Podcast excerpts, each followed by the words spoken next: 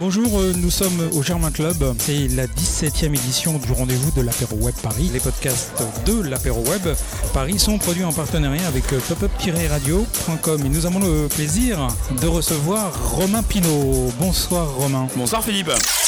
Apéro, Apéro web. Philippe, Pajot. Romain Pinault, responsable marketing chez Live Ramp.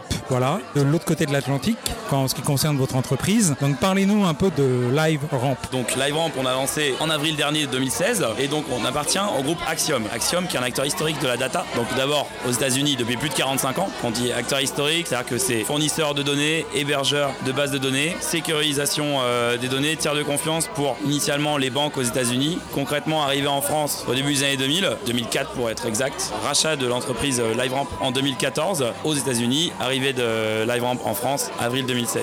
Alors concrètement, qu'est-ce qu'on fait? En fait, on va connecter les environnements, ce qu'on appelle offline au online. Alors offline, qu'est-ce qu'on entend derrière? C'est toutes les données qu'on va connaître sur les personnes. Donc par exemple, euh, Sur moi par exemple, par exemple toi, Philippe, voilà, qui habite à Paris, qui a 20 ans, n'est-ce pas? 21. 21, est-ce que, autant pour moi. hein. Et donc qui habite euh, à telle adresse, tel numéro de téléphone. Ça, c'est des données, ce qu'on appelle offline. Même l'email, on va le considérer comme une adresse offline parce que ton identité est totalement identifiée. Sur la partie online, tu as aussi une autre identité. Quand tu vas te connecter à Internet, que tu vas naviguer, ça soit sur ton PC, ton portable, sur ta tablette, peu importe, derrière, on ne sait pas forcément quitter. Et du coup, les marques dans leur campagne ne savent pas exactement à qui elles s'adressent derrière ces messages. Alors que le plus important pour eux, parce que c'est des budgets assez conséquents, si tu peux leur garantir derrière que oui, ils vont acheter en première page, mais ils vont toucher que des gens qui font partie de leur cible ou de leur, euh, base déjà client, bah, ils vont être plus enclins à dépenser le budget adéquat pour les toucher. Et c'est là que nous on intervient, on fait le pont entre le offline et le online. Le but, au fond, c'est toujours d'améliorer l'expérience client. Parce que c'est vrai qu'il y a une pression publicitaire qui est de plus en plus importante. On est bombardé de messages. Derrière, l'idée, c'est d'essayer de diluer cette pression, d'améliorer l'expérience client et que du coup, on cible la bonne personne au bon endroit, au bon moment, avec le bon message. C'est essentiel. Je suis client, j'ai besoin de faire une campagne. Est-ce que je viens vous voir? Bonjour, euh, j'aimerais cibler combien ça va me coûter et combien ça va me rapporter et comment se passe ce genre d'opération? Alors très bon exemple, donc on va prendre un de nos clients euh, avec qui on aime beaucoup parler, avec qui on parlera d'ailleurs bientôt encore euh, aux journées grande marque de l'EBG le 23 février, donc euh, Carrefour Média qui est la régie publicitaire du groupe Carrefour. Ce qu'ils ont fait c'est que la plupart des gens ont des cartes de fidélité dans les supermarchés. D'ailleurs cette carte de fidélité elle est associée à une adresse email. Donc forcément derrière ils peuvent suivre tout l'historique d'achat, tous les produits qui ont été achetés. Ils ont onboardé, onboardé c'est le terme un petit peu notre jargon pour dire digitaliser et donc passer dans l'environnement digital du offline au online la base client.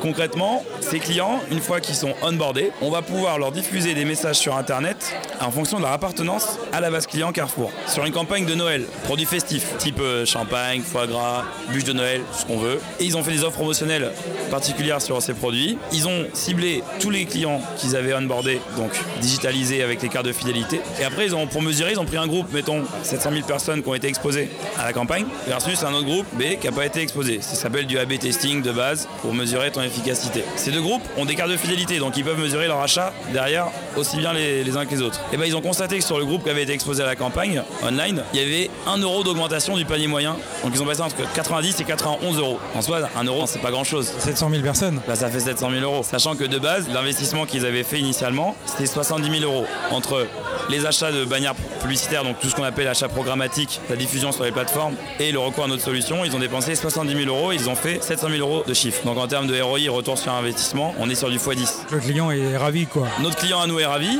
Et au final, le consommateur derrière, il est ravi aussi parce que c'est une expérience voilà, client toujours plus affinée, plus personnalisée, plus pertinente. Après, si tu prends un autre exemple tout simple comme euh, un opérateur téléphonique, bon, je pense que ça, ça t'est déjà arrivé, ça nous est tous arrivé d'avoir un message, que ça soit un courrier ou un email ou même sur ton portable qui dit Salut Philippe, ça fait 3 ans que tu es chez nous. Si tu te réengages, bénéficie de 30% sur ton forfait et puis d'une offre promotionnelle sur un portable. Et là en même temps, tu vas sur internet après sur ton PC et puis tu tombes sur une bannière publicitaire qui dit euh, Bonjour, devenez nouveau client de ton même opérateur téléphonique pour 10 euros par mois tout inclus. Internet, et là tu dis Mais attends, mais moi je paye le double, forcément. Je suis très énervé là. Puis t'es pas très content. Ça génère de la frustration, de l'énervement. Qu'est-ce que tu fais là? Tu cours dans ton agence? Non, tu vas pas faire ça. Mais tu peux par exemple décrocher ton téléphone et passer un, un appel au service client de ton opérateur téléphonique. Et renégocier quoi. Voilà, de renégocier. Donc du coup pour la marque ça génère quoi? Bah déjà ils ont affiché une publicité qui leur, au final leur fait pas gagner de l'argent, leur fait plutôt perdre. Et derrière un appel au call center qui fait perdre du temps, une possible en renégociation, si ce n'est carrément rupture de contrat. Alors que si on peut leur permettre de cibler la bonne personne sur cette bannière au lieu qu'on t'ait mis une, une offre nouveau client, t'aies une offre de client existant, là, l'expérience client bah du coup elle est améliorée. T'es pas énervé et t'appelles pas ton call center.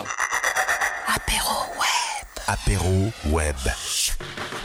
Merci pour euh, ce décodage, parce que c'est plus qu'un décodage. C'est carrément une expertise. Quoi. Merci Philippe. Merci Romain, merci beaucoup pour cette euh, digital interview.